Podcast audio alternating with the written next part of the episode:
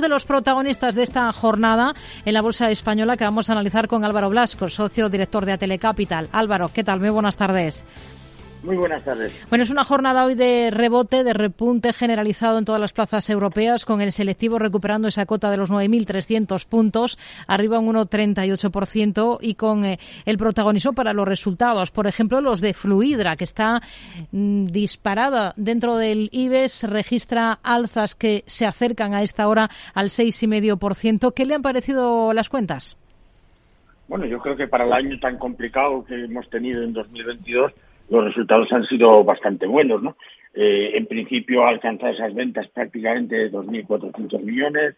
Eh, es verdad que el EBITDA estaba algo más flojo de, lo que se esperaba, prácticamente un menos 7% sobre lo que se esperaba. Eh, y bueno, también ha anunciado unas ventas para este ejercicio 2023 entre 2 y 2,2 billones, cuando hace unos meses, tres meses, pues nos hablaba de 2.200, o sea que realmente ha bajado un poco la horquilla de, ventas, ¿no? Eh, pero bueno, dentro de eso yo creo que los eh, resultados han demostrado la fortaleza de la compañía y por lo tanto yo creo que el, tratamiento que están teniendo en sus acciones en el mercado es bastante justo.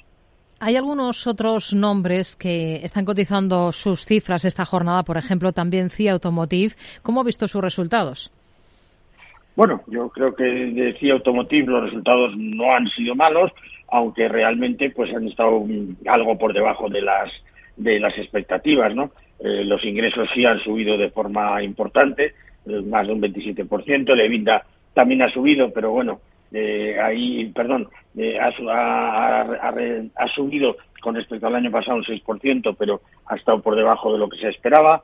El beneficio de la compañía pues ha sufrido, como todos más o menos ya teníamos controlado en nuestros análisis, la deuda ha bajado un 7,5%, que siempre es una buena noticia en los momentos de altos costes financieros que estamos viviendo, ¿no?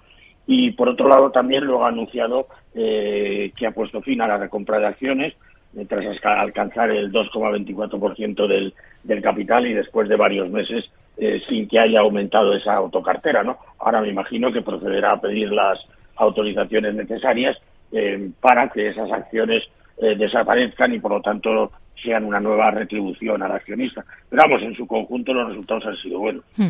Son muchas las compañías que han presentado resultados en el mercado continuo y al margen estamos a la espera, por ejemplo, al cierre de las cifras de algún gigante del IBEX, como es el caso de Acciona. ¿Qué es lo que esperan ustedes?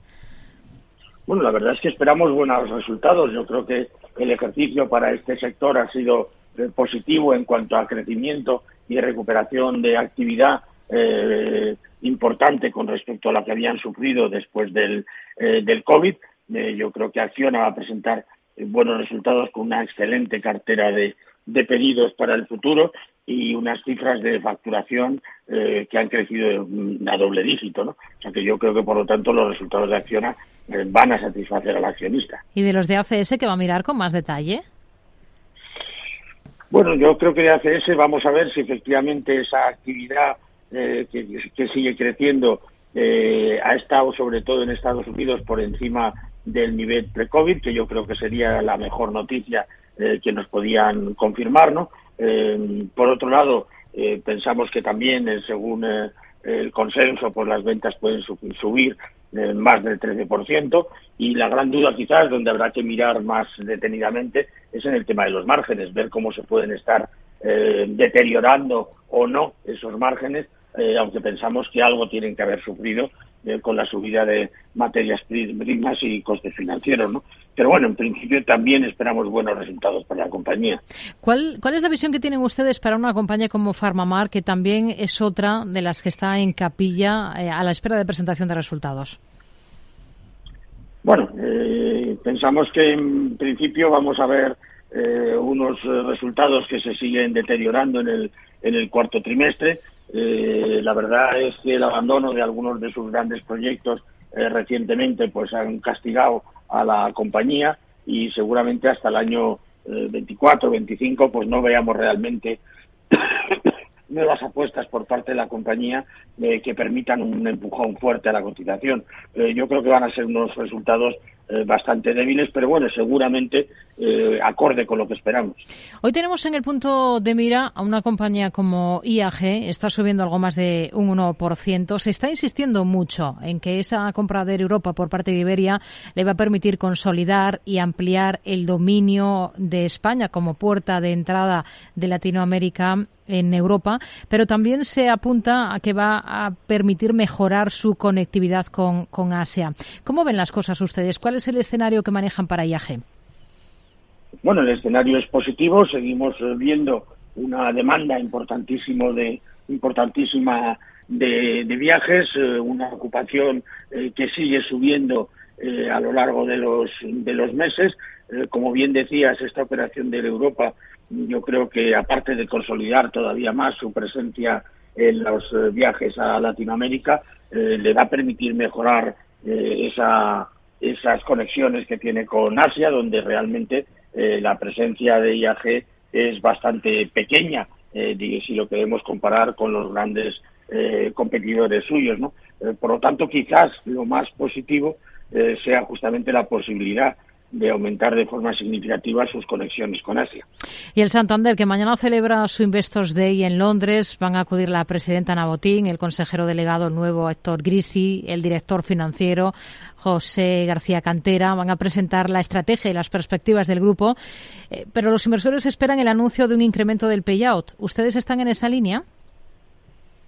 Bueno, eh, es posible que oigamos eso, pero eh, la verdad es que teniendo en cuenta los resultados eh, fantásticos que está presentando la entidad y los muy buenos resultados que esperamos para este ejercicio, pues quizás eh, sea una medida que pueda esperar un poco en el tiempo, ¿no?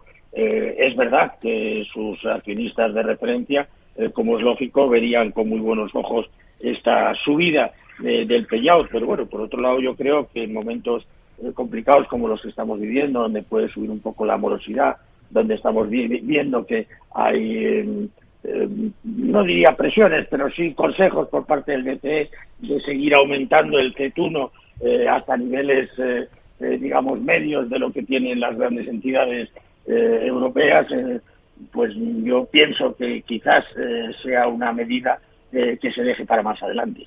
Álvaro Velasco, socio director de Atele Capital, gracias por su análisis con nosotros. Muy buenas tardes. Muy buenas tardes.